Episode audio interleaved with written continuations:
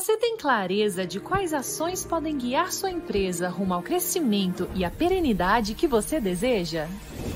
A M Prado Governança Corporativa prepara a sua organização. Melhores práticas adotadas no mercado voltadas para aprimorar seu modelo de gestão e tornar sua empresa mais sólida e lucrativa. Impulsione o valor do seu negócio e ganhe credibilidade com o apoio de consultores seniores com mais de 90 projetos entregues. Nas empresas familiares, a governança torna-se imprescindível diante dos cenários de desavenças e de instabilidade, pois equilibra o crescimento da família com o suporte do crescimento do próprio negócio. Para isto, uma série de ações são implementadas de acordo com cada realidade, incluindo aí o planejamento patrimonial e sucessório. Venha conhecer as soluções da M Prado Governança, personalizadas e adequadas ao seu negócio. Olá, meus amigos e minhas amigas do site Notícias Agrícolas e da M Prado. Estamos aqui para mais um programa Líderes do Agro. O nosso programa, como vocês sabem, tem como propósito maior a geração de dados, informações, metodologias, modelos de gestão, para que você, internauta, empresário, empreendedor, possa absorver experiências dos grandes líderes do agronegócio que passam aqui pelo programa e, como consequência, aperfeiçoar a sua estratégia, seu marketing, seu modelo de gestão para que seu negócio se torne cada vez mais rentável. E dentro desse princípio, temos hoje aqui um visitante, um convidado muito importante, o nosso querido Denizar Vidigal. O Denizar é presidente da Feira Internacional de Irrigação Brasil. Esse ano nós vamos estar realizando a terceira feira que é uma feira com presença de gente de diferentes partes do mundo, com o objetivo de fomentar a competitividade, o desenvolvimento e a produtividade da irrigação nas atividades agrícolas.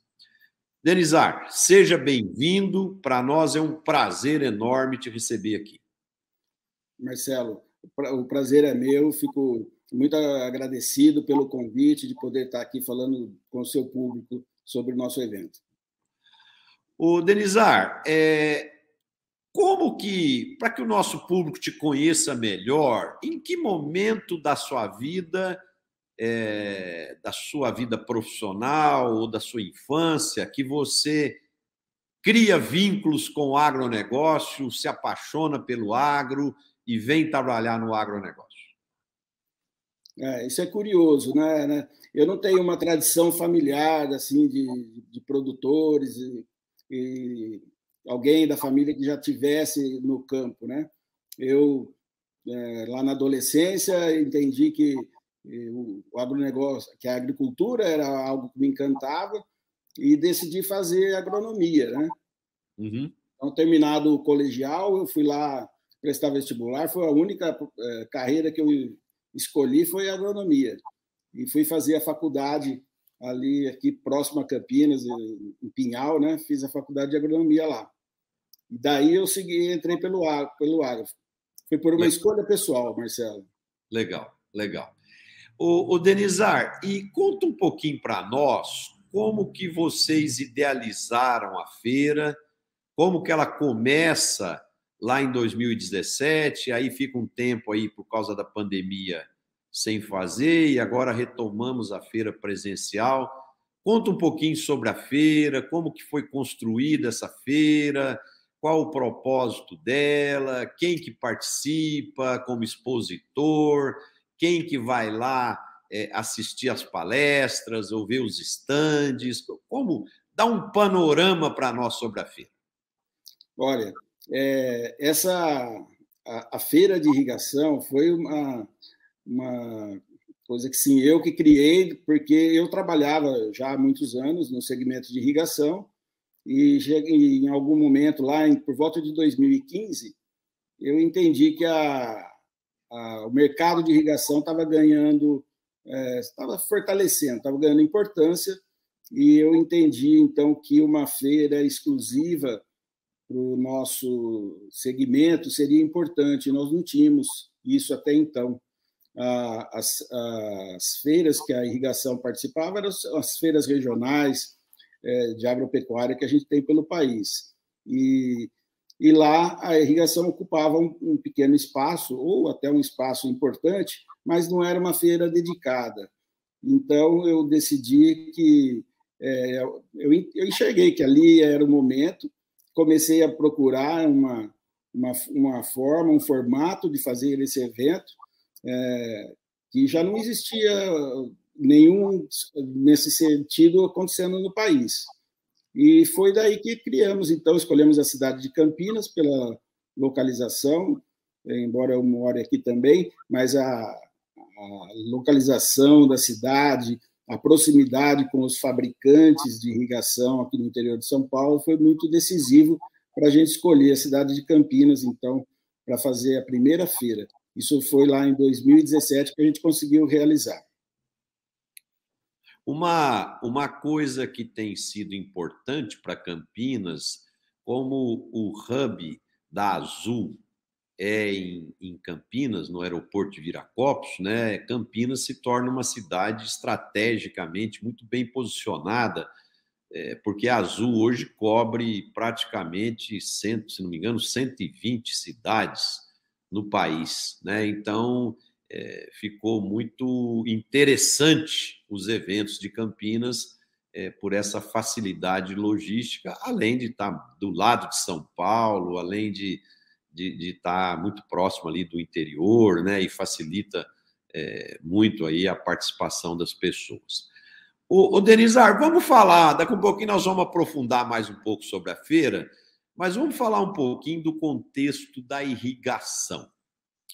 É, uma ocasião eu fui visitar a Holanda e, e eu visitei estufas irrigadas de tomate e, e, a produção era uma coisa extraordinária. Se não me engano, 200 toneladas por hectare, equivalente a 200 toneladas por hectare, uma qualidade de tomate ímpar, tudo, mas é, com, com irrigação controlada, com tudo por computador, é, o ambiente interno tudo controlado, tal. É, é, essas técnicas de irrigação é, é, que existem na Holanda, que existem em Israel, é, elas estão presentes nos projetos aqui no Brasil, tudo já controlado por inteligência artificial, por, por sistemas de computação. como é que está o Brasil em relação aos países mais desenvolvidos de tecnologia de irrigação? É, foi, foi importante você citar o caso da Holanda, porque o Brasil vive uma, uma situação, como em outras atividades do, do agronegócio, nós vivemos em, em dois mundos. Nós temos desde o mais avançado até o mais rudimentar.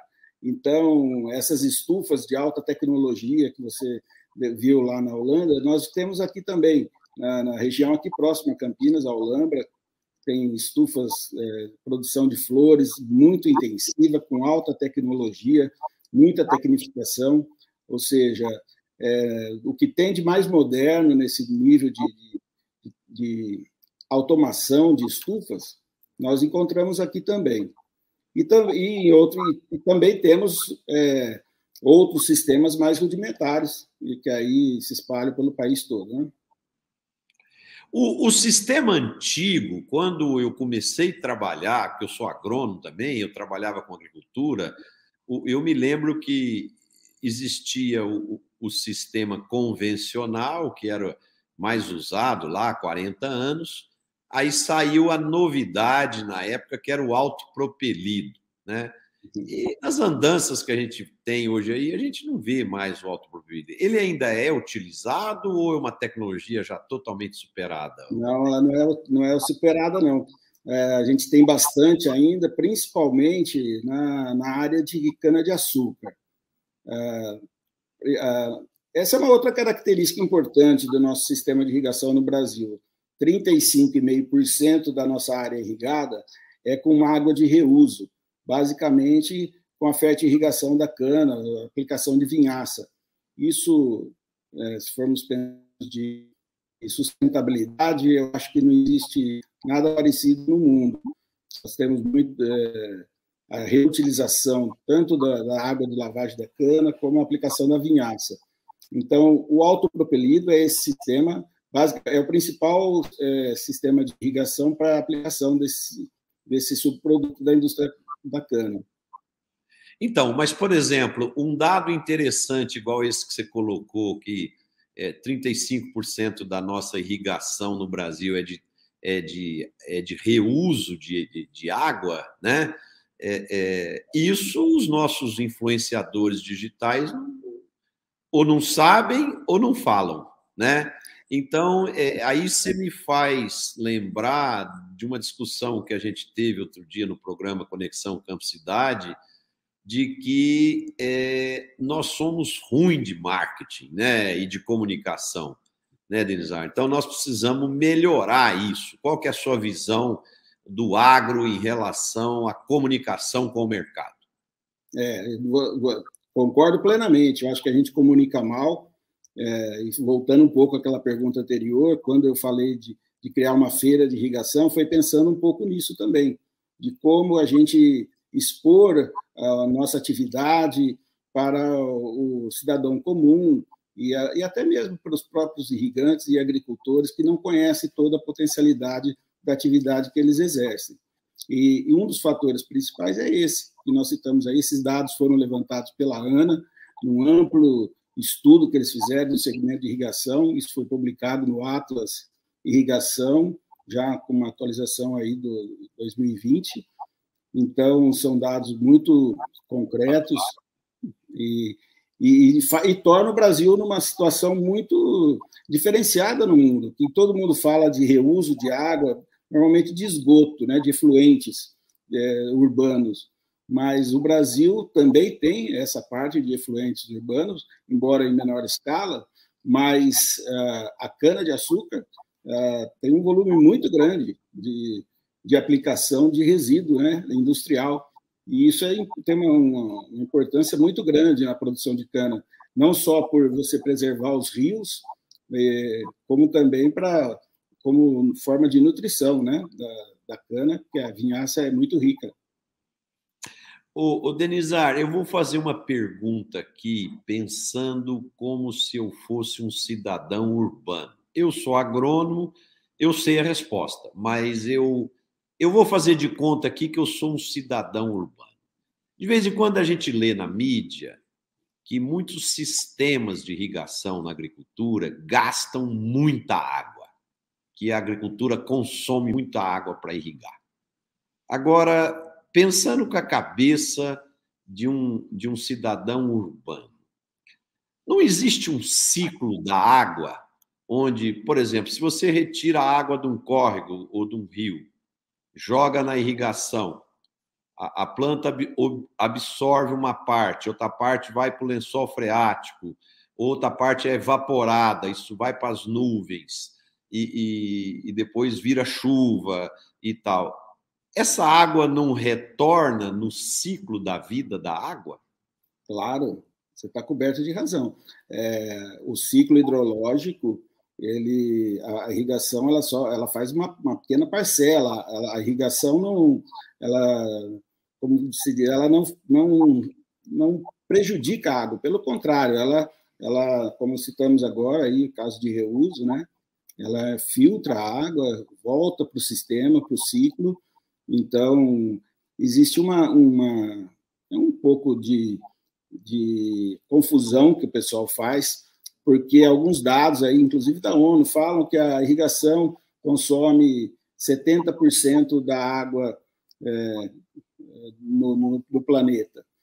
Esses estudos da ANA também aprofundaram. No Brasil, esse dado seria em torno de 50% é, da água é, utilizada pelo ser humano é, é usado na irrigação. E aí que vem a confusão, porque as pessoas pensam que é 50% de toda a água, o que não é verdade.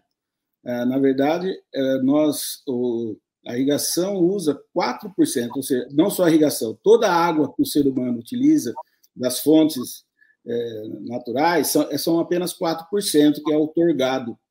E a irrigação utiliza 50% desses 4%, portanto, não é do todo. Né? Então, o, o que nós consumimos de água é muito pouco. Exato. Né? Se for, formos analisar a vazão do, dos rios, nós, nós a, a, utilizamos a, a, irrigação em torno de 1% da, da água dos nossos mananciais.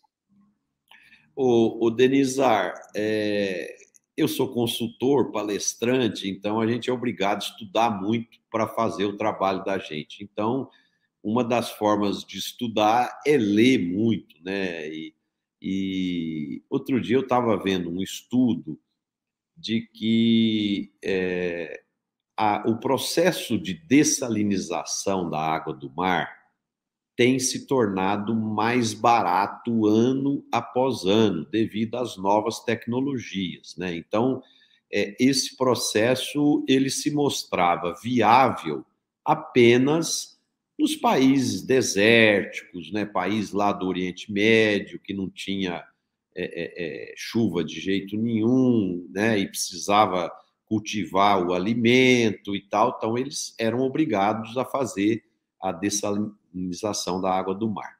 Mas como esse processo vem barateando, acredita-se que nos próximos anos vai crescer muito esses projetos de dessalinização e nós vamos ter muitas áreas de irrigação próximos ao litoral, né?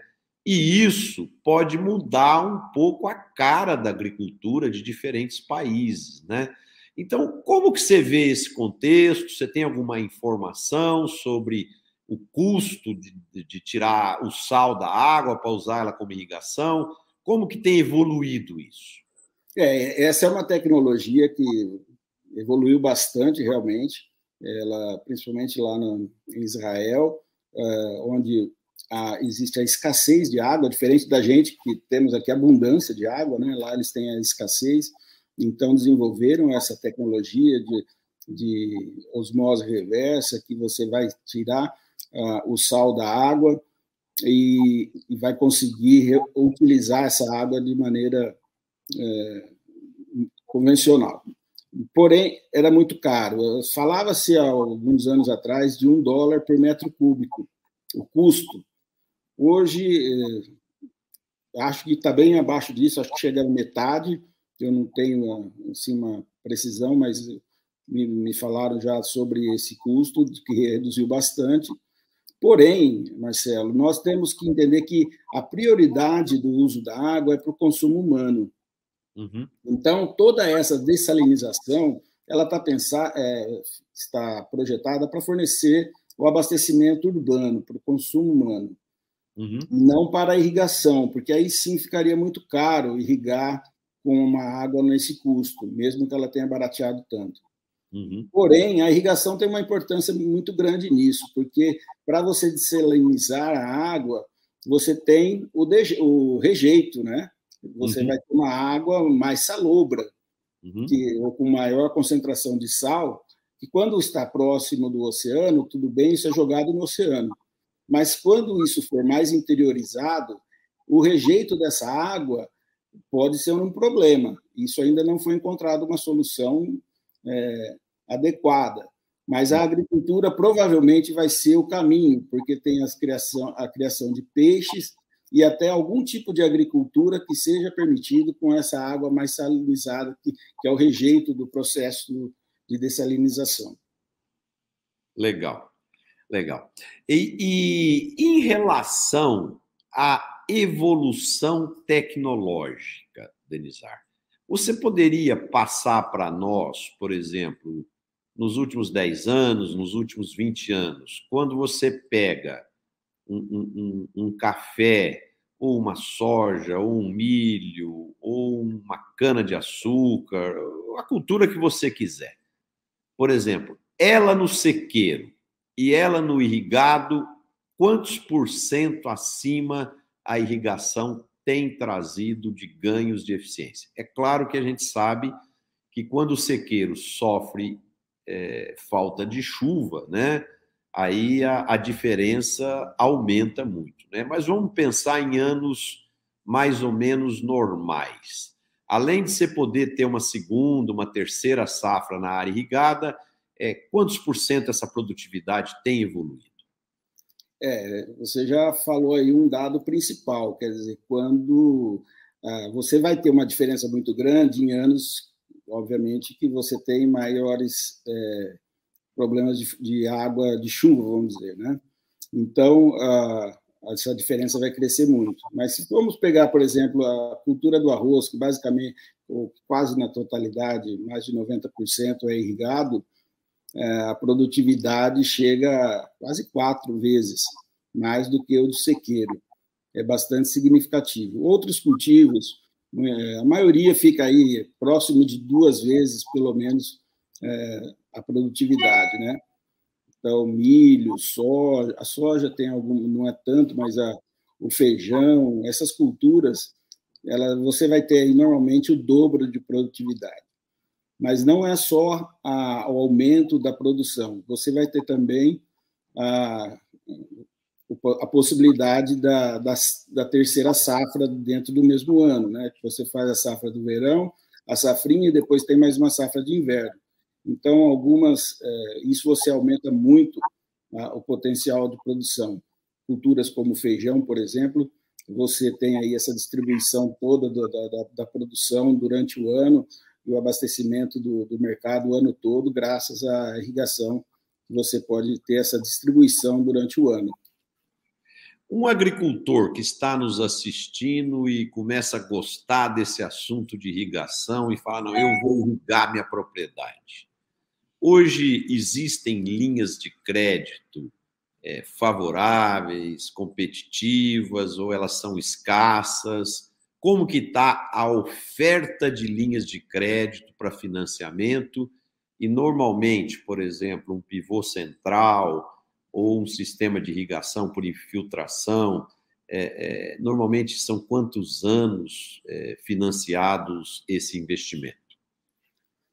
É, o, as linhas de crédito sempre existiram no, no, no Brasil, nunca foi uma grande dificuldade, sempre tivemos alguma, alguma dessas linhas aí do, tradicionais da carteira agrícola, como Moderinfra, é, outras linhas. Mais recentemente, o, o, o, governo fez no Plano Safra aí uma linha específica que chama ProIrriga, é, e que, em princípio, tinha crédito suficiente, mas como nós pegamos aí um ano de altíssima demanda, esse dinheiro ficou curto. Hoje, acho que está até suspenso aí algumas linhas de financiamento, mas isso é, eu acredito que se regulariza dentro de algum tempo.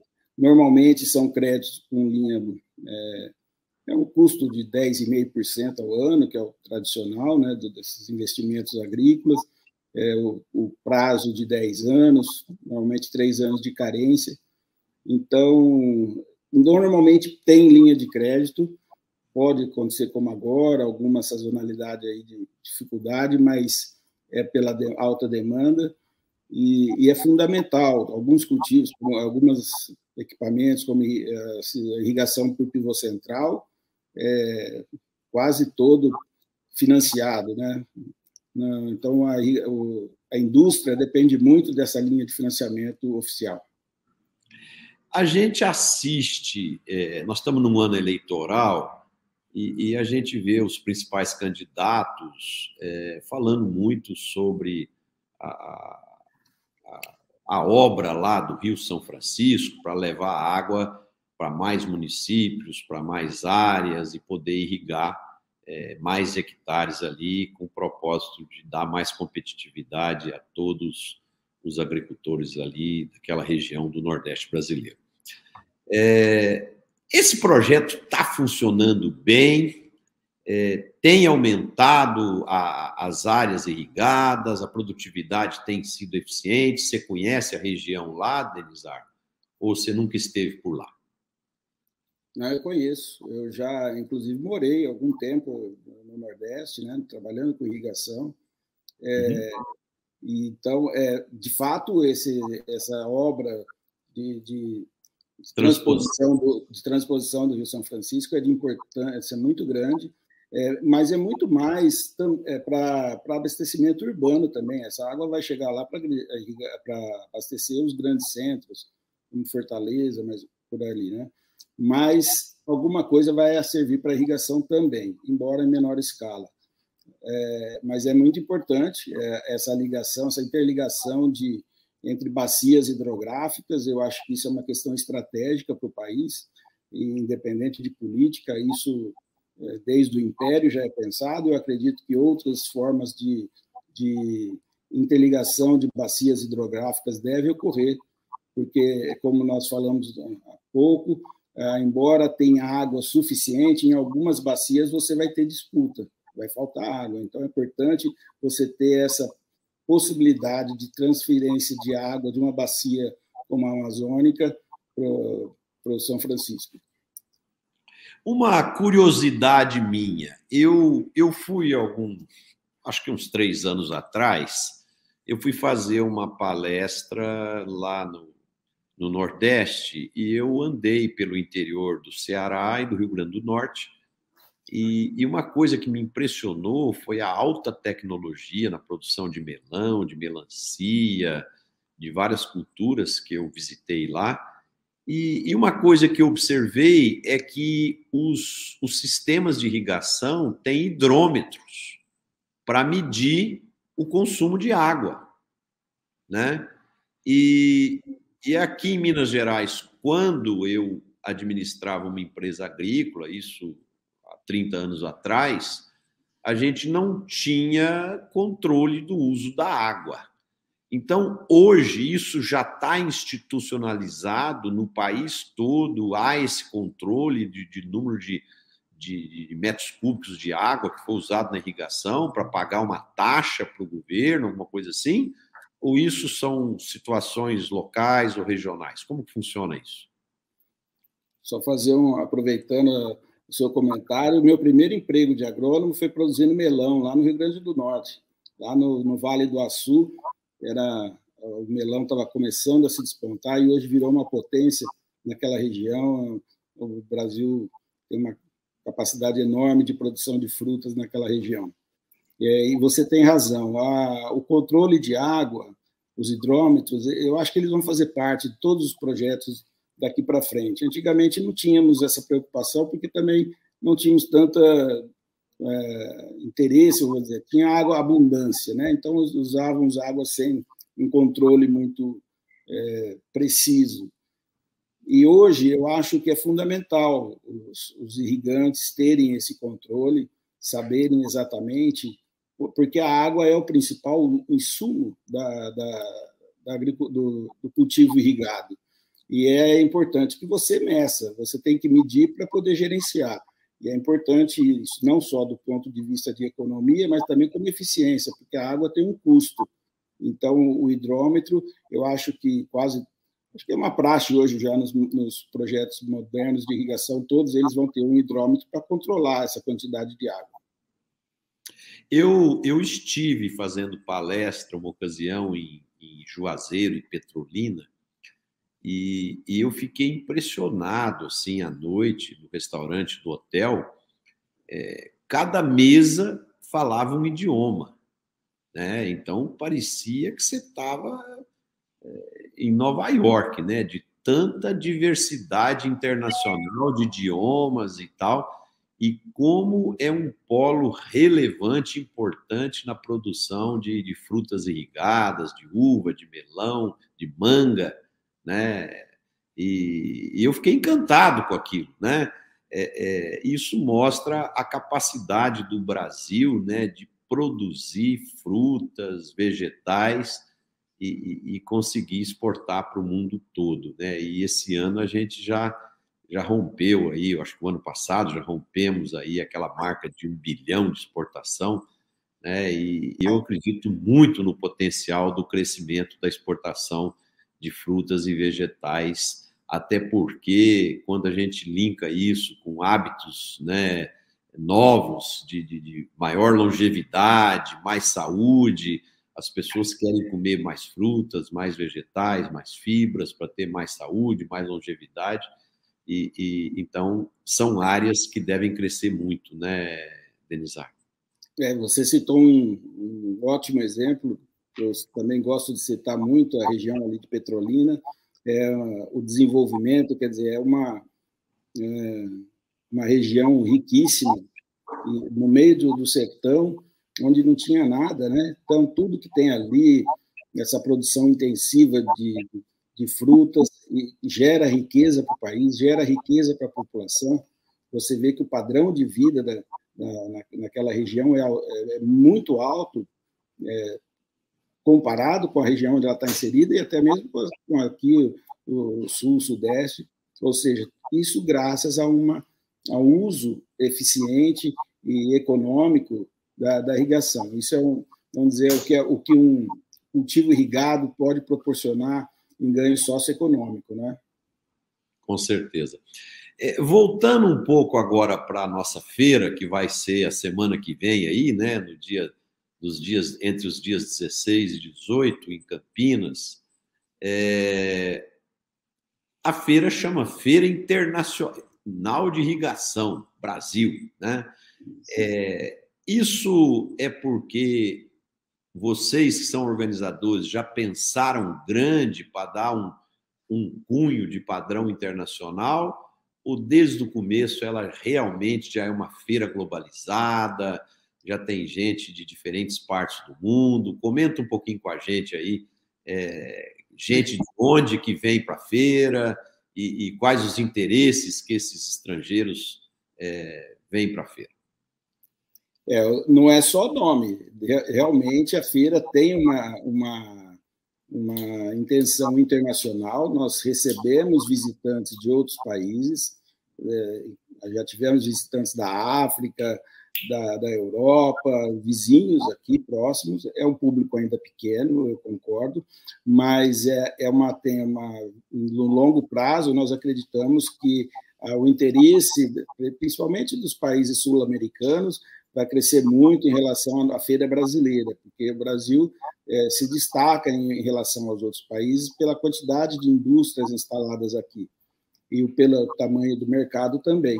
Então, esse ano, nós teremos empresas é, italianas presentes e, e, aquelas que também são estrangeiras, mas já estão, de alguma forma, é, instaladas no Brasil.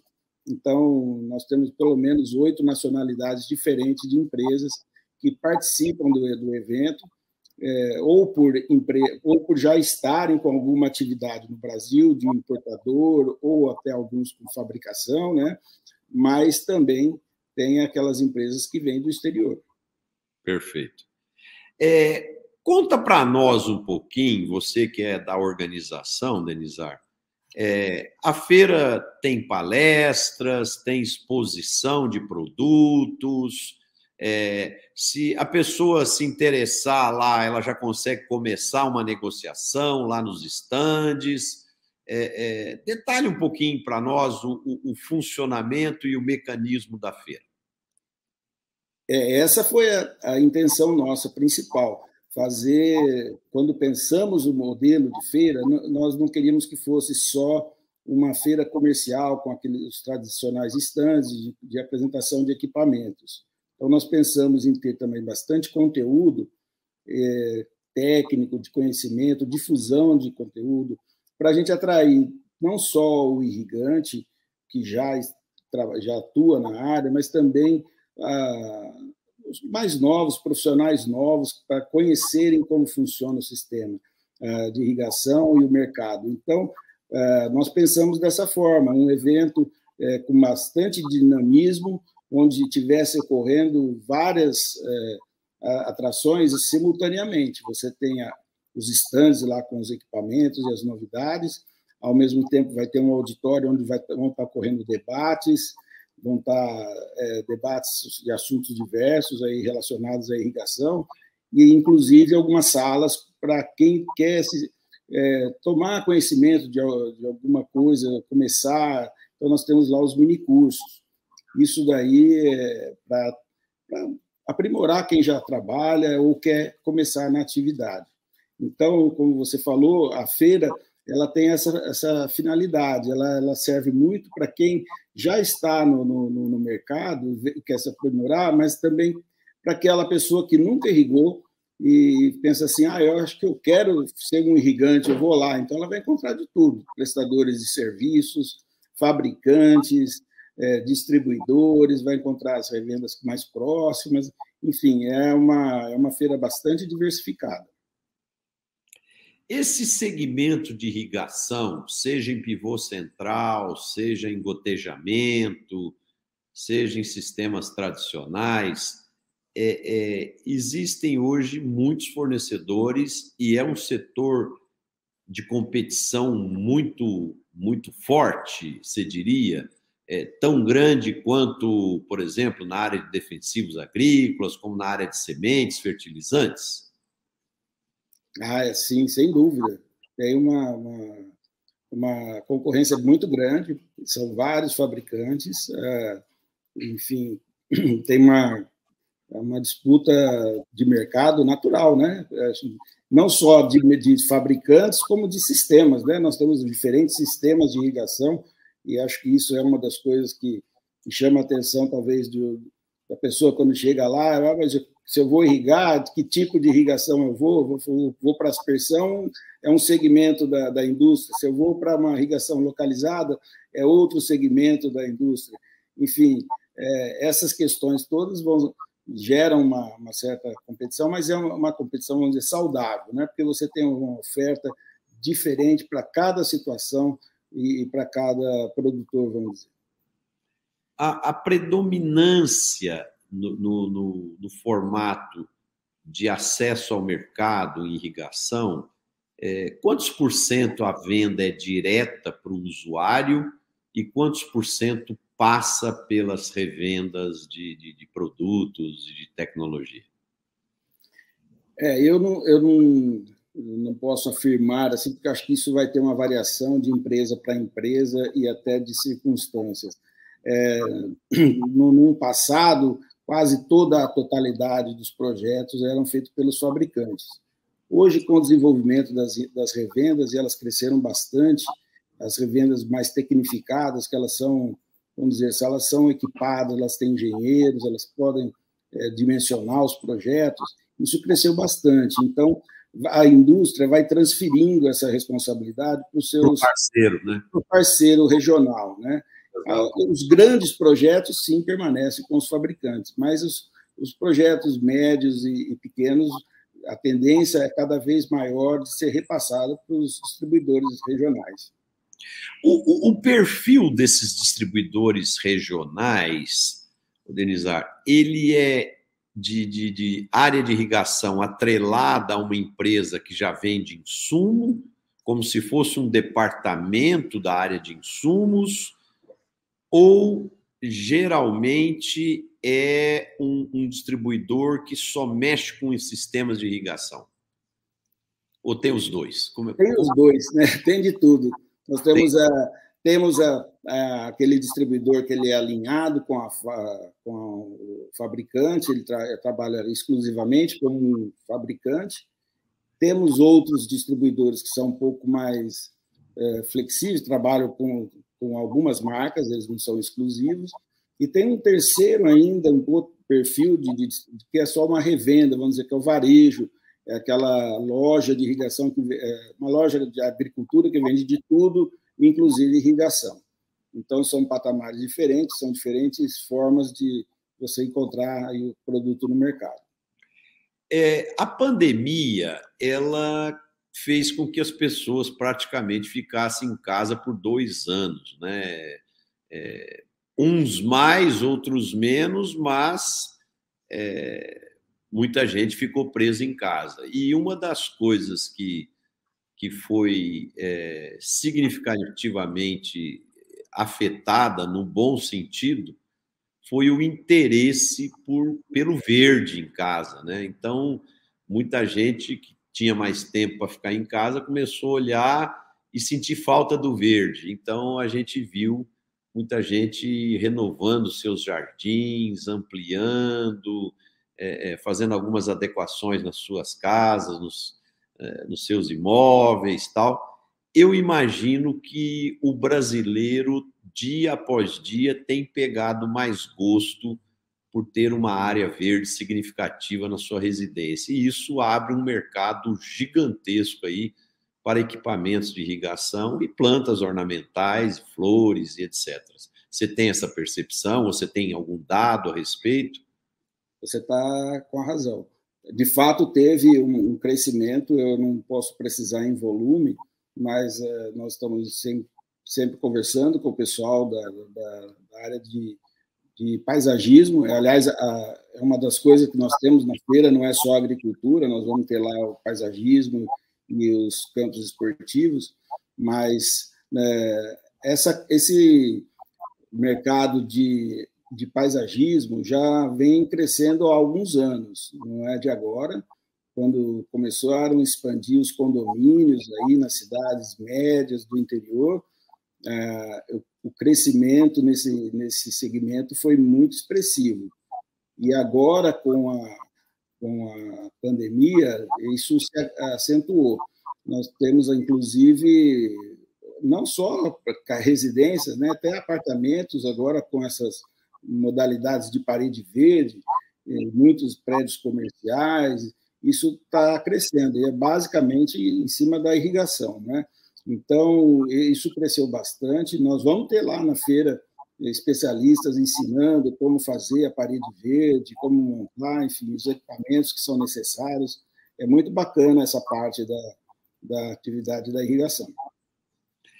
Eu, eu tirei férias agora, em julho, fiquei é, 20 dias lá nos Estados Unidos, e lá por onde você anda, eu fiquei na Flórida, e por onde você anda tem um campo de golfe, né? Você anda um pouquinho, é um campo de golfe, mais um pouquinho, um campo de golfe. E, e a gente que anda muito aqui no Brasil, alguns lugares já tem os campos de golfe, e esse é um esporte que tende a crescer no Brasil, né? E aqui é, é, gera uma demanda enorme aí, caso é, esse fenômeno aconteça, para sistemas de irrigação, né, para, para os gramados de golfe, e também é um esporte interessante, é um esporte é, é, é, é, que gera muita integração social, muitas amizades, né? Então, como é que você está vendo aí a possibilidade do aumento dos campos de golfe aqui no Brasil? É, eu, eu acho que isso vai acontecer. De certa forma, já teve um grande impulso nos últimos anos com os resorts, né? Quando começaram a instalar os resorts pelo Brasil, muitos deles foram construindo campos de golfe e isso difundiu bastante já no Brasil a construção desses campos de golfe. É, é para curiosidade, o, o campo de golfe é a tecnologia mais avançada para distribuição de água é o sistema mais preciso, tem que ser muito bem construído, dimensionado, tanto do, do, ponto de vista de engenharia e de equipamentos, é um dos sistemas mais sofisticados que tem. Mas curioso também é, é o modismo, porque é, quando nós tivemos aqui os, os, gramados esportivos, se a gente for relembrar aí antes da Copa do Mundo, é, poucas, nós tínhamos poucas arenas esportivas com campos de futebol que é o, o principal né, esporte nosso brasileiro. Então, com a, com a Copa do Mundo, teve um, um impacto muito grande. Muita gente começou a. É, muitos clubes começaram a renovar e esse mercado de irrigação em campos esportivos cresceu tremendamente. Então, foi um impacto da Copa do Mundo que gerou essa atividade. E provavelmente o golfe, em algum momento, pela popularização, ele também vai crescer no Brasil.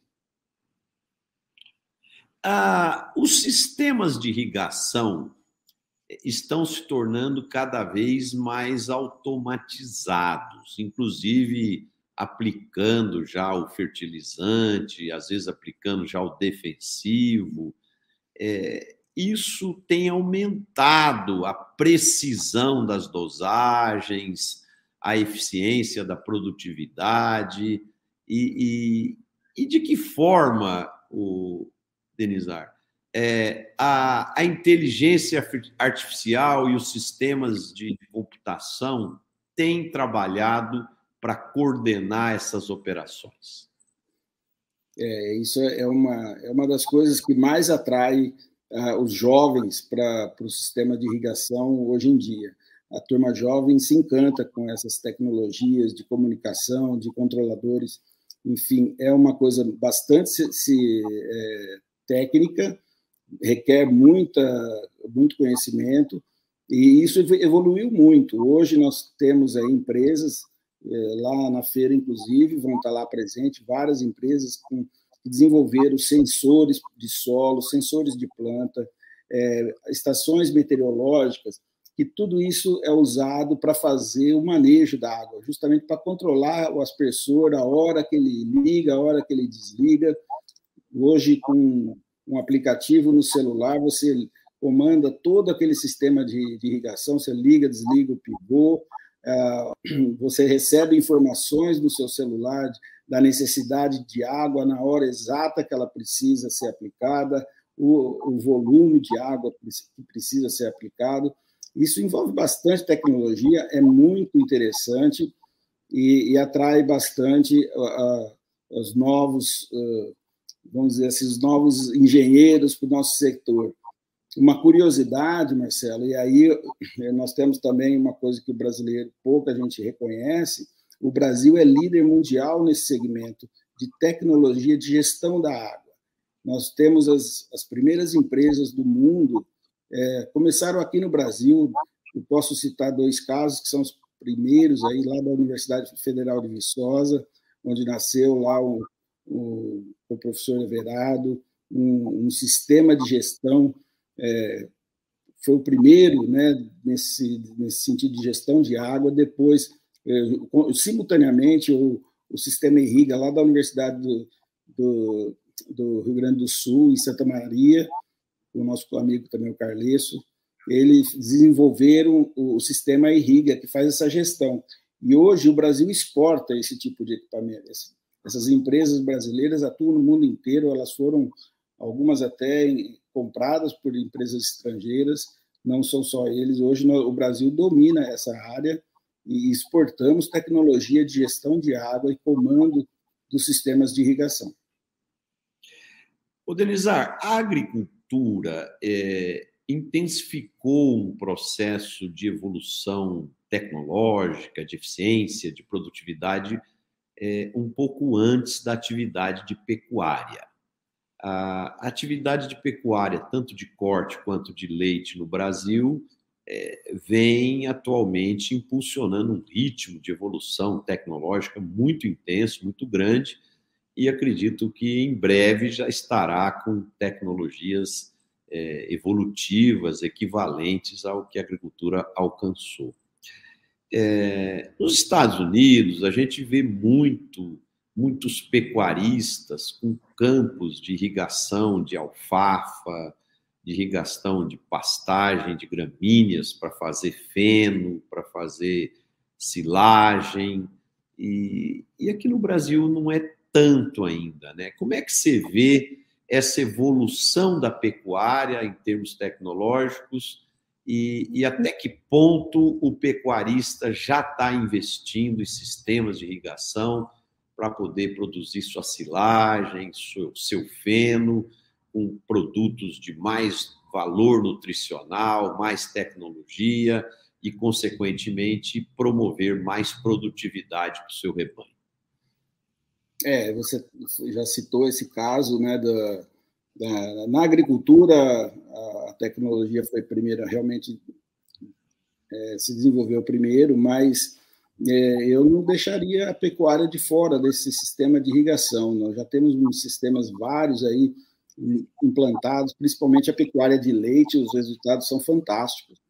Quando você produz. É que nosso clima tropical, a gente também não, não tem tanto é, o feno não é tão usado, não é tanto usado aqui como lá no, no hemisfério norte, mas nós temos as, as, capineiras que a gente fala aqui, não é, na produção que você faz um, uma, uma reserva verde, né, para fornecer no período seco para o gado, é, e o gado de leite já vem aplicando isso de forma muito é, prática e tá, é, eu diria que está generalizado já isso, é, na, desde do, do, com pouca tecnologia até os mais avançados. A pecuária de corte um pouco menos, mas já começa também a buscar essa alternativa.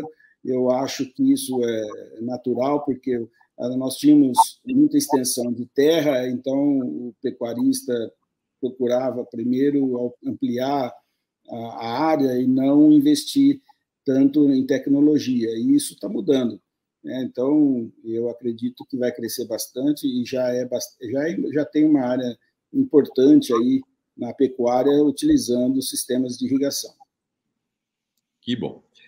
E, e como que você é, tem visto a adaptação do trabalhador do campo com essas novas tecnologias de irrigação? Eles têm pego rápido ou, ou, ou ainda há defasagem de, de, disponibilidade de mão de obra? Porque hoje se fala muito que nós temos aí 10, 11 milhões de desempregados no Brasil, mas tem muita empresa procurando trabalhadores e não encontra gente preparada, né?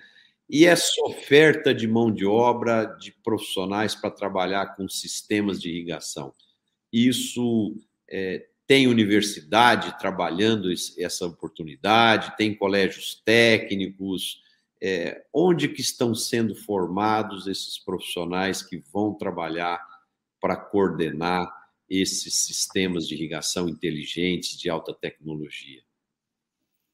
É, eu acho que temos uma deficiência nesse mercado aí, vamos dizer, de, de novos, novos profissionais. Eu acho que nós precisamos é, investir mais. É, a universidade, nós temos várias universidades como, como, referência, cursos excelentes aí, não, é sobre isso. Mas muitas vezes é, o profissional acaba tomando outro caminho e, e na irrigação mesmo são poucos. Eu acho que falta nós temos uma perspectiva, Marcelo, de crescimento muito grande para a irrigação. A área irrigada no Brasil é muito pequena dentro do potencial que ela pode crescer. E vai faltar profissional, eu acho. É uma preocupação. A gente sempre também procura estimular a ida desses estudantes. Por isso, nós estamos na feira fazendo junto o congresso de irrigação então, isso é uma forma também de você atrair os estudantes, aqueles que ainda não se definiram qual a carreira que ele vai seguir, né, dentro da agronomia ou dentro da engenharia agrícola, que ele conheça o segmento da, da, da irrigação e ele passe a considerar aquela área como um, um local para ele eh, dedicar a vida dele. E é importante, nós vamos precisar muita gente nova, como você, nós já estamos aqui, a tecnologia é é de ponta, precisa de muita gente tecnológica, então é, eu acredito que nós precisamos estimular mais os jovens a conhecer a atividade irrigada, né? Essa é a nossa intenção. O, os agricultores e técnicos, agrônomos que estão nos assistindo aqui agora e que desejem ir ao congresso, participar da feira, como que é o procedimento? Eles têm que entrar no site, fazer uma inscrição, é, o acesso é livre, é pago? Explica para os nossos internautas, por favor. Isso. Então, a, a, primeira coisa é visitar lá o nosso site, né, que é o www.fib.com.br, FIB com dois Is, e lá ele vai ter a programação toda, ele escolhe o que, que ele quer ver. O evento é gratuito, Marcelo, então é, é um nível muito alto de, de, de, de gente importante que vai estar lá e não tem custo nenhum. Apenas quem for participar do congresso, que quiser, é, já é, tem certificados e tudo mais, então ele tem que se associar à, à ABID, que é a Associação Brasileira de Irrigação e Drenagem. Mas o acesso à feira é gratuito para todo mundo que tiver interesse, quiser ir lá, faz a inscrição pelo site, e, e, chega lá na hora. São mais de 100 marcas de exposição, Marcelo. Então, é uma reunião, é a maior reunião de, de, de empresas e de serviços de irrigação do país. Legal. Denizar, Papo muito bacana, papo inteligente, papo cabeça. O tempo voa, passa rápido. Estamos caminhando já para o final do nosso programa. É, eu queria que você compartilhasse conosco agora é, o que, que, você gosta de fazer nos seus momentos de folga, de lazer. É, tem algum hobby, tem algum esporte, algum, algum tipo de atividade que você gosta de fazer para desestressar, para para distrair a cabeça? Como é que é, como é que é esses momentos seus de lazer? Olha, o Marcelo, pela minha silhueta você já percebeu que eu não sou um esportista, uhum. mas, mas eu gosto de uma boa mesa. Então, eu, eu gosto muito de reunir com a, com a família, amigos, a gente sempre está fazendo reuniões sociais assim. E se você tiver uma dica de torresmo, você pode me convidar, que eu estou. sou fã. Essa, esse é o nosso momento de distração aí dos fins de semana, é a convivência com amigos e, e, e familiares, principalmente. Ah, legal. Eu queria então que você, para a gente finalizar, que você deixasse uma mensagem para os nossos internautas que nos assistiram e que irão nos assistir nos nossos canais do YouTube. Bom, primeiramente, eu queria te agradecer, Marcelo, pelo convite de estar aqui presente, poder falar do nosso evento. Nós temos é, uma dedicação muito grande para poder proporcionar isso ao, ao, nosso público, convidar as pessoas que tiverem interesse, ou aquele agricultor que ainda não é um irrigante, mas que deseja é, conhecer a irrigação, que vá lá, dedique um pouco faça um esforço, venha até Campinas nos dias aí de 16 a 18 de agosto. Será um prazer enorme recebê-los. É um evento de muita, muita importância. E eu queria também agradecer aí aos, aos seus ouvintes que participam do, do, seu programa, acompanham com, com muita eh, assiduidade. Então, é, deixar um abraço para todos e agradecer pela oportunidade de estar aqui com você. Muito obrigado, Denizar. Queria agradecer muito sua presença, foi muito agradável aprender um pouquinho mais sobre irrigação. E fica aí o desafio e o convite para todo mundo que puder ir lá participar da feira, do congresso, aprender um pouco mais sobre irrigação, porque eu não tenho dúvida nenhuma que a irrigação é um caminho seguro para mais tecnologia, mais produtividade e mais rentabilidade. Então, não percam essa oportunidade, até porque o evento é gratuito. Né? Queria agradecer a sua presença, agradecer os nossos internautas. Quem gostou do programa, por gentileza, bota um like aí, compartilhe com seus amigos, divulgue o nosso programa, porque o propósito dele é do bem o propósito dele é construir, ajudar os empresários, os empreendedores a conhecerem melhor como se lida com os negócios, com os empreendimentos, para que todos possam ser cada vez mais exitosos. Muito obrigado a todos, é, uma boa noite e desejo um excelente final de semana. E a gente se vê novamente na próxima quinta-feira.